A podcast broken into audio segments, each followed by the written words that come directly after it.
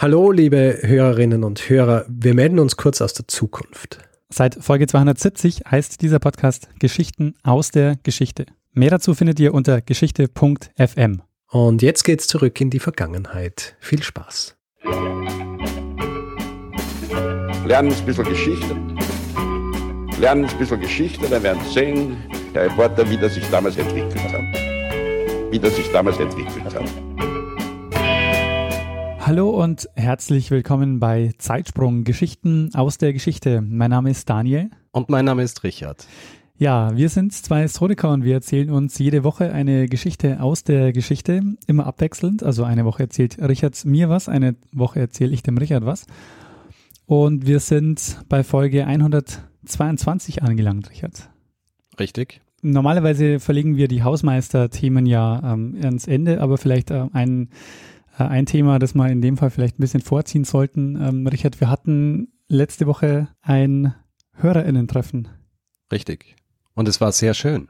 Ja, das hat äh, sehr, sehr viel Spaß gemacht. Vielen Dank an alle, die mhm. da waren. Also für alle, die ja. nicht da waren, wir waren erst im Globenmuseum in Wien und haben uns dann ähm, noch auf ein, zwei Bier gesetzt.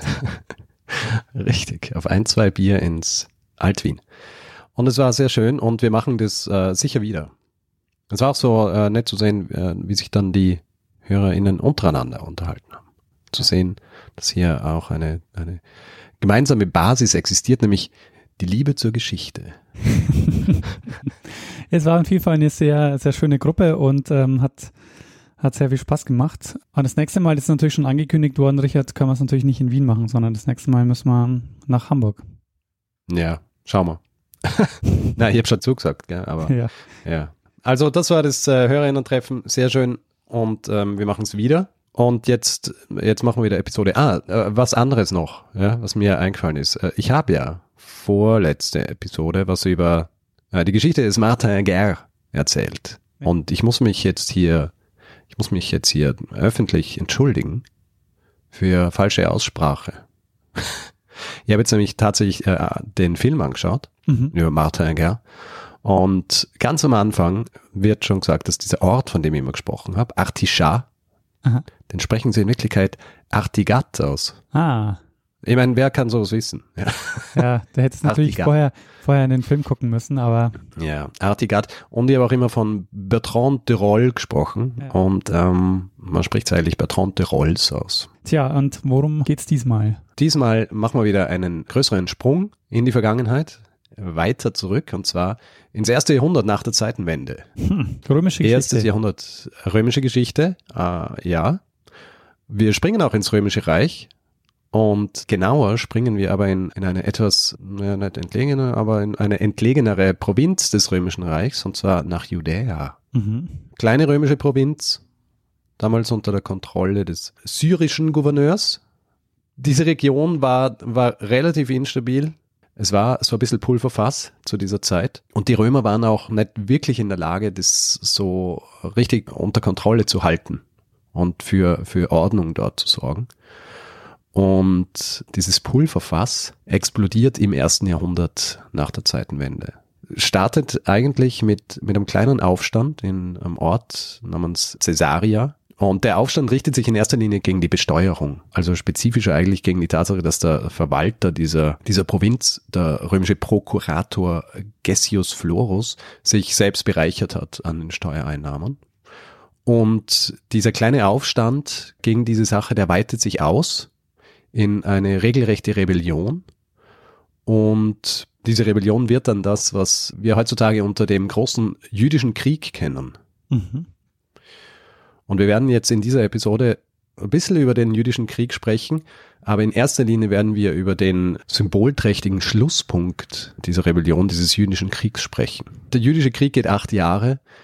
Im Zuge dieses jüdischen Kriegs wird von den Römern Jerusalem, wo eine römische Garnison stationiert war, aber das im Zuge dieses jüdischen Krieges von den äh, jüdischen Rebellen eingenommen wird, wird Jerusalem schlussendlich von den Römern wieder belagert und wird wieder eingenommen und es ist eine wahnsinnig brutale Belagerung und dann auch wahnsinnig brutal, als sie es dann eingenommen haben und im Zuge dieser, dieser Einnahme von Jerusalem zerstören sie dann auch den zweiten Tempel, der äh, von Herodes gebaut bzw. von Herodes äh, erweitert worden ist und zu einem der prunkvollsten Tempel der Antike gemacht worden ist und der eben auch so das religiöse Zentrum des Judentums war. Ist das der, wo heute noch quasi die Klagemauer steht? Also das eine, Ganz genau. das eine Ja. Mauer dieses Tempels. Mhm.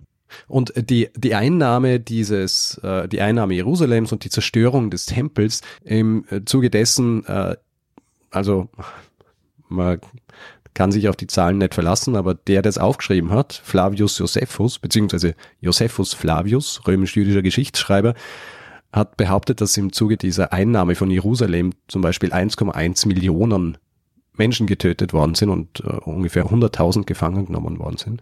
Die Zahlen sind ähm, ziemlich sicher falsch, aber es war auf jeden Fall sehr brutal. Und damit wird dieser Aufstand, diese Rebellion niedergeschlagen. Allerdings ist es so, dass der jüdische Krieg nicht wirklich vorbei ist, weil an den Rändern brennt es noch immer.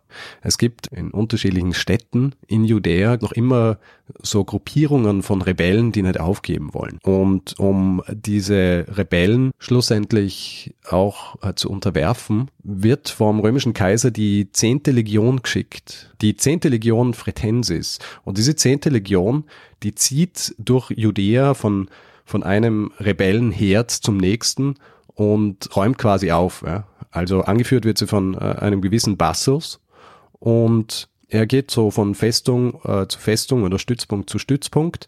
Äh, zuerst Herodium, dann äh, nach Hebron und dann marschiert er östlich um das Tote Meer herum, um die Festung von Makaeros zu zerstören. Er kehrt dann nach Jerusalem zurück und hat beinahe alle Festungen, in denen sich noch Rebellen befinden, zerstört bzw. wieder eingenommen. Aber es ist ein Stützpunkt übrig und das ist der, um den es jetzt hier eigentlich geht. Mhm. Ja. Und zwar die äh, Festung Masada. Mhm. Hast du von der Festung Masada schon mal gehört? Nee, bislang äh, nie. Keine Ahnung. Sehr gut. Sehr gut. Die ist südlich von Jerusalem, paar Kilometer vom Toten Meer entfernt. Und eigentlich hätte Bassus dann auch noch nach Masada marschieren sollen mit seiner zehnten Legion, um dort auch die Rebellen zu vertreiben. Nur er stirbt vorher eines natürlichen Todes. Und seine Legion kehrt dann eben zurück zum Stützpunkt Jerusalem. Und dort bleiben sie, bis sie einen neuen Kommandanten bekommen, und zwar den Flavius Silva. Und Flavius Silva marschiert dann mit der 10. Legion nach Masada, um diese Festung einzunehmen. Das Wort Masada kommt vom hebräischen Wort Mesada für Festung. Und diese Festung liegt auf einem Felsen, der ungefähr 25 Kilometer südlich von Ein-Gedi ist, einer, einer Oase, und 2,5 Kilometer vom, vom Toten Meer entfernt ist. Und es gab damals zwei Wege, um in die Festung zu kommen, den äh, sogenannten Schlangenpfad und dann noch einen Zugang im Westen, wo der Aufstieg ein bisschen leichter war, aber trotzdem schwierig. Generell hast du eigentlich um diese ganze Festung in erster Linie schroffe Felsen gehabt. Das heißt, bis zu diesem Zeitpunkt hat sie als uneinnehmbar gegolten. Diese ganze Festung, abgesehen davon, dass sie eher auf einem relativ uneinnehmbaren Felsen war, war auch noch befestigt durch eine Mauer, die um die ganze Festung herumgegangen ist. Eine Mauer, die nur vier Tore gehabt hat und auch noch 30 Türme gehabt hat. Trinkwasserversorgung war großartig für diese Festung. Also du musst dir vorstellen, das ist mitten in der Wüste, wahnsinnig heiß, aber sie haben insgesamt zwölf Zisternen gebaut und haben Regenwasser, das in diese Zisternen geflossen ist, haben sie dann über Aquädukte, über komplizierte Systeme in die Festung geleitet. Also eine sehr gut befestigte Festung, Ja. die gleichzeitig aber auch so strategisch gebaut war, dass äh, man eigentlich monatelang dort überleben hat können. Mhm. Also zumindest was Ohne, äh, also monatelang dort überleben hat können, oh- ohne Kontakt zur Außenwelt zu haben. Mhm. Ohne Zumindest irgendwie Essen oder Wasser oder sonst wie was von Also Essen auch. zu müssen. Genau, also sie haben ja viele Gebäude gehabt mit Speichern für, für Getreide etc. Und selbst wenn die ausgegangen sind, war das so eine große Fläche auf diesem, äh, also ich glaube es sind 250 Hektar Fläche. Ähm, insgesamt hat es genug Fläche gegeben, wo sie dann einfach weitere Dinge anpflanzen haben können.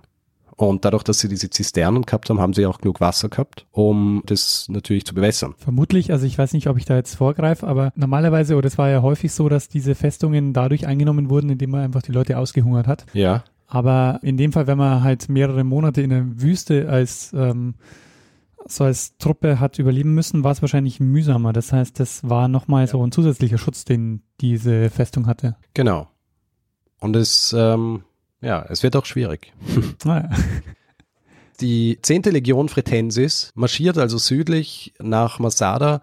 Die Legion selber besteht aus ungefähr 4800 Mann. Dazu haben sie aber noch so Hilfstruppen und viele jüdische Gefangene. Insgesamt äh, marschieren ungefähr 10.000 Mann Richtung Masada. Und sie kommen in Masada an. In Masada sind zu diesem Zeitpunkt nur ungefähr 1000 Menschen. Die Zahl ist, glaube ich, so 960 Menschen sind dort. Ein Großteil von denen sind aber Flüchtlinge, also das Flüchtlinge aus Jerusalem zum Beispiel. Die Streitkraft der Verteidiger sind ungefähr nur 200 Mann. Angeführt werden die von äh, einem gewissen Eleazar ben Yair, der selber eine wichtige Figur während dieser, dieses jüdischen Kriegs war. Und er ist dort eben der Anführer dieser Gruppierung. Und diese Gruppierung sind Sikarii, beziehungsweise Sikarier. Kennst du die Sikarier? Hm, Nee. Der Name bedeutet übersetzt wortwörtlich eigentlich Dolchträger oder Messerschleuderer. Ja, gibt unterschiedliche, unterschiedliche Übersetzungen, die dafür bekannt waren, dass sie am helllichten Tag in Menschenmengen Leute umbringen. Also sie waren, äh, sie waren Hitman, Ah, verstehe. die Hitman dieser Zeit. Und die Zeloten, von denen sie eben so eine Splittergruppe waren, die Zeloten waren federführend während der Rebellion, die Mhm. sogenannten Eiferer. Also es gibt ja den Begriff heute auch noch, Zeloten oder ein Zelot, so wird ja häufig ein, ein, ein religiöser Eiferer bezeichnet. Das äh, waren diejenigen, die im Grund diese ganze Rebellion und diesen jüdischen Krieg angeführt haben. Mhm. Den Römern ist klar, dass es keine kurze Angelegenheit sein wird, aber sie kommen mit einer Strategie und sie kommen gut vorbereitet. Das erste, was sie machen, sie bauen eine eigene Mauer um die ganze Festung. Sie bauen eine Mauer wirklich aus Stein und Holz um diese Festung, drei Meter hoch, 3,2 Kilometer lang und zwar in, in, in wenigen Tagen, um dafür zu sorgen, dass, dass, keine, ähm, dass keine Juden aus dieser Festung ent, entkommen können. Mhm. An strategisch wichtigen Punkten dieser Mauer werden dann auch die Truppen in Camps basiert. Die Mauer wird auch mit Türmen versehen. Und äh, Teile dieser Camps, die sie gebaut haben, sind heute noch in der Wüste sichtbar. Das Ganze passiert innerhalb von wenigen Tagen. Und dann machen sie sich dran zu überlegen, wie sie diese Festung einnehmen können. Denn äh, über diese, diese zwei Zugänge ist es unmöglich, mit Truppen durch die Tore beziehungsweise durch die Mauern zu kommen, ohne dass sie wahnsinnig große Verluste hinnehmen müssen, weil sie natürlich von der Festung, von dieser, von dieser Mauer, auf denen die Verteidiger stehen können, massakriert werden. Ja. Und sie können auch nicht klassische Artillerie verwenden, um hochzuschießen in die, in die Festung, weil die Festung einfach zu hoch ist. Also klassische Belagerungswerkzeuge wie ein Belagerungsturm können sie auch nicht, verwenden, auch nicht verwenden, weil eben diese Zugänge zu schmal und zu steil sind. Und sie müssen jetzt einen anderen Weg finden, an diese Festung heranzukommen. Und sie machen sich also dran, eine eigene Rampe zu bauen. Sie finden so eine natürliche Erhebung vor dem westlichen Teil der Festung und beginnen dort eine Rampe zu bauen, indem sie einfach diese Kuhle, wenn man so will, mit Material auffüllen. Mhm. Also dieser Graben, der dort vor dieser Festung ist, wird nach und nach mit Material aufgefüllt. Wahrscheinlich in erster Linie von den jüdischen Gefangenen, die sie mitgebracht haben, die dann auch dafür da sind, äh, Wasser und Proviant zu bringen, damit jeden Tag quasi 24 Stunden eigentlich gearbeitet werden kann, um das Fundament für ihre Rampe zu bauen. Und sie arbeiten unerlässlich dran und tatsächlich nach zwei Monaten ist diese Rampe fertig. Und nach zwei Monaten haben sie eine Rampe gebaut, die an der Basis ungefähr 220 Meter breit ist und 90 Meter in die Höhe steigt. Mhm. Also quasi an die Mauern dieser, dieser Festung anschließt. Und dann verwenden die Römer das, was sie auch schon früher viel verwendet haben, was sie von den Griechen gelernt und weiterentwickelt haben, einen Belagerungsturm. Dieser Belagerungsturm ist äh, 25 Meter hoch und dieser Belagerungsturm wird jetzt langsam diese Rampe hochgerollt. An der Vorderseite des Turms, des Belagerungsturms, war ein Rambock angebracht und auf, äh, also weiter oben auf diesem Belagerungsturm war Artillerie, die in erster Linie auf die Verteidiger der Festung schießen haben sollen. Vielleicht kurz was zu so Belagerungstürmen. Wir kennen natürlich diese Bilder aus Belagerungen aus der Antike, auch Mittelalter etc., die an Mauern herangefahren werden, wo man vielleicht manchmal davon ausgeht, dass die dafür verwendet werden, dass zum Beispiel Männer über diese Türme dann über die Mauern in was auch immer gerade belagert wird, eindringen können. In Wirklichkeit war es aber so, dass die in erster Linie nur dazu gedacht waren, dass du Kämpfer gehabt hast, die höher waren als die Verteidiger, damit du von oben auf sie runterschießen hast können und dafür sorgen kannst, dass sie nicht auf der Mauer stehen können, um die eigentliche Infanterie, die von unten kommt, zu beschießen. Mhm. So funktioniert es dann auch in Masada, also die die Verteidiger äh, haben im Grund keine Chance, was gegen diesen, diesen Turm zu machen, weil sie die ganze Zeit von weiter oben beschossen werden. Und gleichzeitig wird mit diesem Rambock unerlässlich äh, gegen die Mauer gestoßen, ja, die Mauer gerammt, was halt ein Rambock so macht. Mhm. Äh, und das funktioniert. Also die Mauer wird Stück für Stück von diesem Rambock äh, zerbröselt und sie schaffen es dann auch wirklich durchzubrechen mit diesem Rambock. Und nachdem sie durchgebrochen sind, entdecken sie aber, dass die Verteidiger noch eine weitere Mauer gebaut haben, hinter der eigentlichen Steinmauer, mhm. die ja selber schon äh, ungefähr, also mehr als vier Meter dick war. So eine klassische Mauer, also eigentlich zwei Mauern, die aber zwischendrin mit kleineren Steinen aufgefüllt waren. Mhm. Ja. Also insgesamt ungefähr vier Meter Mauer. Die haben sie zwar mit dem Rambock durchbrochen, aber dann sehen sie, dass da eine weitere Mauer ist und diese Mauer ist aus, ist in erster Linie aus Holz und, und Erdreich. Und das Problem ist, dass äh, so ein Rambock gegen so eine Mauer nicht wirklich ankommt, weil es äh, zu flexibel ist.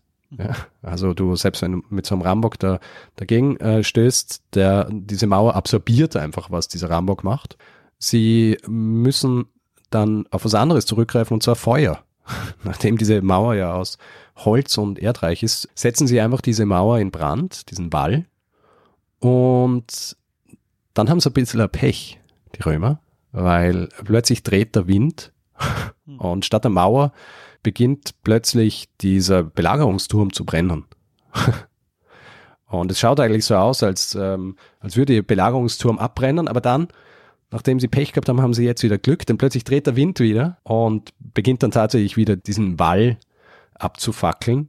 Und ähm, am Ende dieses Tages das ist der 2. Mai im Jahr 73, ist, es, ist diese Mauer, dieser Wall dann so niedergebrannt, dass die Römer sich eigentlich darauf vorbereiten können, am nächsten Tag die Festung zu stürmen. Mhm. Sie verstärken die Wachen dort, damit auch ja niemand flüchten kann. Und am 3. Mai 73 nach der zweiten Wende dringen die Römer dann tatsächlich in die Festung ein und erwarten dann, dass sie dort auch noch von den übrigen äh, Verteidigern bekämpft werden. Doch das passiert nicht, denn was sie auffinden, ist eine Festung, deren Gebäude alle abgebrannt worden sind. Und alle noch verbleibenden Verteidiger dieser Festung sind tot. Hm. Weil sie sich umgebracht haben. Ah, okay. Mhm. Nur zwei Frauen und ihre Kinder, ihre fünf Kinder, sind noch am Leben, weil sie sich in einem Brunnen versteckt haben. Und das sind dann auch diejenigen, die den Römern die Details darüber erzählen, was in dieser Nacht passiert ist. Weil sie ihnen erzählen, dass sich alle im Palast getroffen haben. Und dann, weil sie gesehen haben, dass die Lage aussichtslos ist und wahrscheinlich, weil ihnen auch bekannt war, was passiert, wenn die Römer was einnehmen, wie brutal sie sein können, beschließen sie, sich zu töten. Allerdings nicht klassischer Selbstmord, weil der im Judentum verboten ist. Über ein Los werden zehn Männer ausgewählt und diese zehn Männer müssen die 900 Menschen töten. Und der letzte Mann muss sich dann eben selber töten. Besonders interessant dabei ist, diese ganze Beschreibung, was in Masada passiert ist, haben wir in erster Linie von äh, Josephus Flavius, den ich vorher schon erwähnt habe. Und dieser Josephus Flavius ist in einer ganz ähnlichen Situation gewesen, weil Josephus Flavius war eigentlich auch ein äh, militärischer Anführer der Juden während dieses, äh, während dieses Konflikts, wird aber im Jahr 67 gefangen genommen, nachdem die Stadt, in der er Kommandant war, von den Römern eingenommen wird. Und die Römer dringen in diese Stadt ein und er hat eigentlich mit anderen Juden, mit denen er sich versteckt hat, auch so einen Tötungspakt ausgemacht. Nur stellt er sich dann schlussendlich gemeinsam mit dem Mann, den er eigentlich töten äh, sollte, den Römern. Er wird dann im Jahr 69 freigelassen und wird dann auch Dolmetscher für die Römer, zum Beispiel bei der Belagerung von Jerusalem. Ja, ist eine ganz interessante Figur, aber auf jeden Fall, er ist der Einzige, der das wirklich so genau aufgeschrieben hat, was in äh, Masada passiert ist. Aber er ist als direkte Quelle noch erhalten oder auch nur in, Ab also in Abschriften ist äh, klar, dass es nur in, in Abschriften ist, aber manche sind ja dann nur quasi als Zitate dann in anderen Werken dann wiederum überliefert, aber er, von ihm gibt es Na, das ist schon überliefert. Ja, ja. Es ist überliefert. Die Belagerung von Masada ist dann eben durch die Tatsache, dass sie so lange ausgehalten haben und dass sie so lange Widerstand geleistet haben gegen die Römer und auch, dass sie sich dann quasi heroisch eher selbst entleibt haben, so ein wichtiges Symbol eigentlich gewesen für die Juden und auch lange Zeit später noch. Mhm vielleicht nur, weil wir hier auch kurz über diesen, über diesen äh, jüdischen Krieg äh, gesprochen haben. Ich bin da nämlich auch drauf gestoßen, dass nachdem der Tempel in Jerusalem zerstört worden ist, habe ich gelesen, dass sich dort auch die Redewendung Hierosolima est perdita entwickelt hat. Und du weißt ja noch, du hast ja in deiner Episode über die Hep-Hep-Unruhen mhm, ja auch über diese mögliche Interpretation oder ähm, über diese mögliche Herleitung des Begriffs gesprochen. Mhm weil das ja die Anfangsbuchstaben sind. Ja. Genau, ja. Und du hast das erwähnt im Zusammenhang mit mit Den Kreuzzügen äh, Kreuz, ja. mit Kreuzrittern oder oder Kreuzfahrern. Ja, genau. Das äh, kommt einem auch wieder unter und da eben im Zusammenhang mit mit dem Fall Jerusalems hm. eigentlich. Ich bin aber noch nicht ganz fertig hier, mhm. weil ich eben vorhin erwähnt habe, dieser Josephus Flavius als einziger äh, als einzige Quelle dafür. Die ganze Sache ist nicht unumstritten, vor allem weil diese ganze Belagerung so symbolträchtig ist. Also so symbolträchtig, dass im Jahr 1948, als der jüdische Staat gegründet wird, Masada so als dieses Symbol des Heldentums und dieser Opferbereitschaft äh, herangezogen wird. Und zwar so weit, dass sogar neue Rekruten damals nach Masada gebracht worden sind und inklusive des Eids dann auch äh, gerufen haben, Masada wird nicht noch einmal fallen. Mhm. Und zwar ist es bis 1991 regelmäßig bei so Zeremonien gemacht worden. In welchem und Zustand ist es eigentlich jetzt, die Festung? Gibt es die noch oder gibt's Es die gibt die Festung, die Festung ist jetzt Teil eines Nationalparks und kann besucht werden. Und diese symbolträchtige, beziehungsweise dieser Mythos von Masada wird mittlerweile aber auch schon kritisiert, weil es eben instrumentalisiert wird. Es gibt einen Artikel aus dem Jahr 2013 im, im Guardian, wo Guy Stiebel, der Professor für Archäologie an der Jerusalemer Hebrew University ist und Masada-Experte, meint eben, die Linke sieht Masada eigentlich so als einen Auswuchs überbordenden Nationalismus an. Die Rechte sieht die, diese Verteidiger Masadas eben so als Helden der Nation an. Und diese Darstellung bei Josephus Flavius, dass die Flüchtlinge und eben die Sikari, dass die Selbstmord begangen hätten, um diesen großen symbolischen Akt zu setzen, ist auch recht übertrieben, weil Selbstmord damals in so einer Situation nicht wahnsinnig außergewöhnlich war und auch nicht wirklich so ein wahnsinnig heroischer Akt, sondern es war einfach gang und gäbe, dass in so einer aussichtslosen Situation der einzige Ausweg eigentlich ist, dass man, dass man sich umbringt, weil man einfach nicht gefangen werden will von den Römern, die eben den Ruf gehabt haben, dass sie wahnsinnig brutal sind, wenn sie dann eben eine Stadt oder eine Festung einnehmen. Mhm. Es gibt einen weiteren Archäologen, David Stacy, der Teil der eigentlichen Ausgrabungen war in Masada, weil Masada erst in den 1960er Jahren wirklich freigelegt worden ist. Mhm. Ist zwar schon im 19. Jahrhundert entdeckt worden, aber erst so ab den 1950er Jahren hat man sich dann dran gemacht, Masada wirklich so auszugraben und richtige archäologische Grabungen dort zu machen. Und Stacy ist der Auffassung, dass sich eigentlich bei dieser ganzen Geschichte mit den Selbstmorden etc. um einen Mythos handelt, weil bei den Ausgrabungen keine Hinweise darauf gefunden worden sind, dass sie sich wirklich umgebracht hätten. Und er meint, dass diese Geschichte eben nur so tradiert worden ist, weil sie so ein großartiger Mythos für diese damals quasi frisch gegründete Nation war. Hm. Es gibt auch andere Akademiker, die der Meinung sind, dass vielleicht nicht einmal eine Belagerung dieser Festung stattgefunden hat. Die Rampe zum Beispiel, von der man heute auch noch Teile sehen kann, wenn man dort ist, meint zum Beispiel Heim Goldfuß von der Ben Gurion Universität, sei zu schmal gewesen, als dass dort wirklich dieser Belagerungsturm raufgeschoben werden hätte können. Und es sei auch irgendwie im Vergleich zu anderen Arten und Weisen, wie die Römer solche Festungen belagert hätten, ein völlig anderer Modus operandi und unwahrscheinlich. Hm. Hinweise darauf, dass es wirklich so stattgefunden hat, haben sich laut des Leiters der ursprünglichen Ausgrabung, am ehemaligen General und auch Archäologen namens Yigael Yadin, dahin gefunden, dass sie bei den Ausgrabungen elf Ostraka gefunden haben. Ostraka, ich hätte natürlich jetzt auch einfach Tonscherben sagen können, aber ein Ostrakon mhm. ist eine Tonscherbe. Auf jeden Fall haben sie elf Ostraka gefunden und auf diesen elf Ostraka sind Namen gestanden, unter anderem von dem Anführer Ben Yair. Und du kannst dich erinnern, dass ich gesagt habe, dass Josephus meinte, dass Männer ausgewählt worden sind, die dann die anderen töten haben müssen. Mhm. Und sie haben gesagt, ja, diese Tonscherben sind verwendet worden, als eben das Los entscheiden hätte sollen, wer, wer dann die anderen töten muss. Dagegen spricht halt, dass sie elf gefunden haben und dass bei Josephus nur von zehn die Rede ist. und andererseits hätte es auch einfach für alles andere verwendet werden können. Es sind schlussendlich einfach nur Tonscherben mit Namen drauf. Ja. Wie zuverlässig ist denn der Flavius Josephus sonst bei den anderen Sachen, die er so beschreibt? Naja, Zahlen habe ich auch schon erwähnt. Also bei den Zahlen nicht sehr zuverlässig. also zum Beispiel die Zahl der Toten und Gefangenen, als Jerusalem angenommen wird. Äh, ansonsten schwierig zu sagen, weil für große Teile seines Werks ist er die einzige, der Einzige, der darüber geschrieben hat. Ja. Äh, interessant auch ist, dass was gegen den Suizid spricht, dieser, dieser über 900 Menschen, ist, dass sie bei den Ausgrabungen in den 60er Jahren zwar Körper gefunden haben oder halt Überreste von Körpern gefunden haben, allerdings nur 28. Und 25 von denen in einer Höhle, die von Josephus gar nicht erwähnt worden ist. Und es gibt unterschiedliche Theorien, wer diese Personen waren, die sie gefunden haben. Zum Beispiel, dass es entweder Juden waren, die sich vor den Römern versteckt haben und dann getötet worden sind, oder es gibt auch Theorien, dass das selber Römer waren, die irgendwie in äh, Konflikten, die dort stattgefunden haben, getötet worden sind, weil neben diesen Körpern auch Schweinsknochen gefunden worden sind. Und für Juden damals wäre das ja völlig verboten gewesen, dass sie mit Schweinen kohabitieren. Mhm. Für Römer allerdings nicht. Also die, die zehnte Legion, Fretensis, hat sogar Wildschwein als eines ihrer Embleme gehabt. Aber auch dabei gehabt? Äh, das Emblem oder, nee. oder die Wildschweine? Die Wildschweine wer weiß, vielleicht haben sie Wildschweine mitgehabt mhm.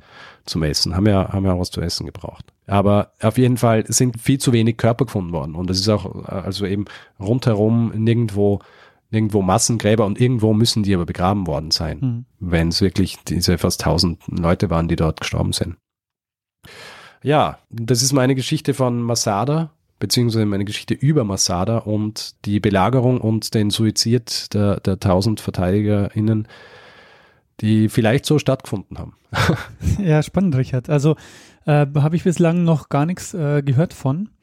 Und ich finde es wieder ein super Beispiel davon, wie, wie wenig wir eigentlich wissen und ähm, wie wenig Quellen es zu manchen Dingen gibt. Also ich meine, wenn jetzt dieser Flavius Josephus wirklich die einzige Person ist, äh, von der wir da diese, äh, diese Überlieferung haben und sonst eigentlich kaum Wissen darüber haben, außer natürlich das ja, yeah. archäologische Wissen, aber äh, anscheinend lässt sich das in dem Fall ja auch nicht so dann rekonstruieren. Nicht wirklich, ja.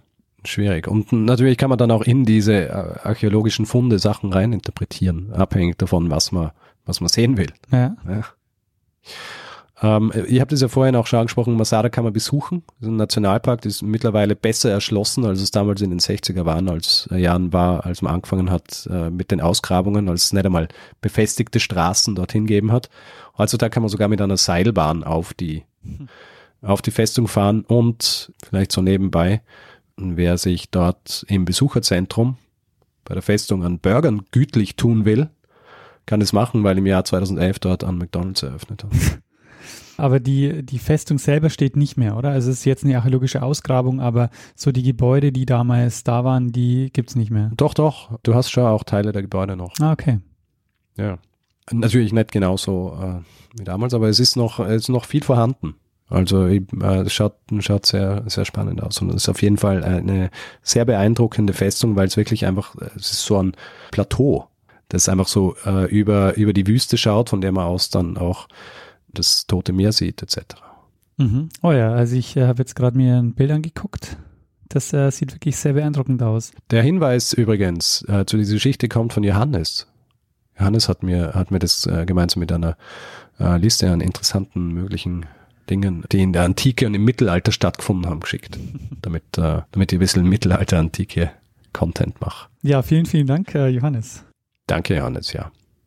Ja, Richard, äh, vielen, vielen Dank für äh, die Geschichte. Sehr spannend.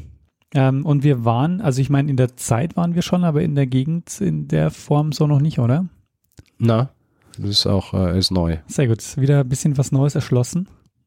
Genau. Und da würde ich sagen, Ja. ähm, wenn du nichts mehr zu erzählen hast, dann ähm, beenden wir die Folge mal.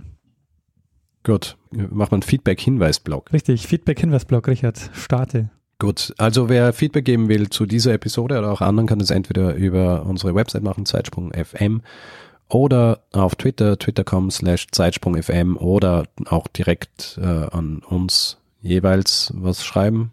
Äh, ich bin Ed Stormgrass, Daniel ist Ed Messner. Facebook sind wir auch, facebook.com slash Zeitsprung.fm und wer uns äh, oldschool äh, Feedback schicken will, schreibt das, macht es via E-Mail und zwar feedback at zeitsprung.fm ist die entsprechende Adresse. Und wer uns bewerten will, Reviews schreiben, äh, Sterne vergeben, was auch immer, freut uns immer, weil es unsere, unsere Sichtbarkeit erhöht. Kann es äh, zum Beispiel auf iTunes machen oder auch auf panoptikum.io. Außerdem gibt es die Möglichkeit, uns finanziell zu unterstützen. Auf der Webseite finden sich alle Hinweise, die ihr braucht, um uns ein bisschen was äh, zukommen zu lassen. Und wir freuen uns über alle, die uns ein klein wenig was in den Hut werfen. Und wir bedanken uns in dieser Folge bei Nikolaus, Markus, Kevin, Patrick, Georg, Frank und Michaela. Vielen, vielen Dank für eure Unterstützung. Vielen Dank. Dann würde ich sagen, machen wir jetzt tatsächlich Schluss und geben wir dieser einen Person das letzte Wort, die sie immer hat. Bruno Kreisky. Lernen ein bisschen Geschichte. Lernen ein bisschen Geschichte, dann werden Sie sehen, der Reporter, wie das sich damals entwickelt hat. Wie das sich damals entwickelt hat. Und das nächste Mal, das ist natürlich schon angekündigt worden, Richard, können wir es natürlich nicht in Wien machen, sondern das nächste Mal müssen wir nach Hamburg. Ja, schauen wir. Na, ich habe schon zugesagt, gell, aber Ja. ja. Aber du warst ja schon sehr betrunken, also vielleicht könntest du sagen, du erinnerst dich einfach nicht mehr. äh, als ich es zugesagt habe, das war am nächsten Tag, da war ich nicht mehr, ähm, da war ich nicht mehr so betrunken. Ach so, stimmt, ja, okay. Das war die, dieser Dialog auf Twitter. Hm. Ah, ja. Na gut,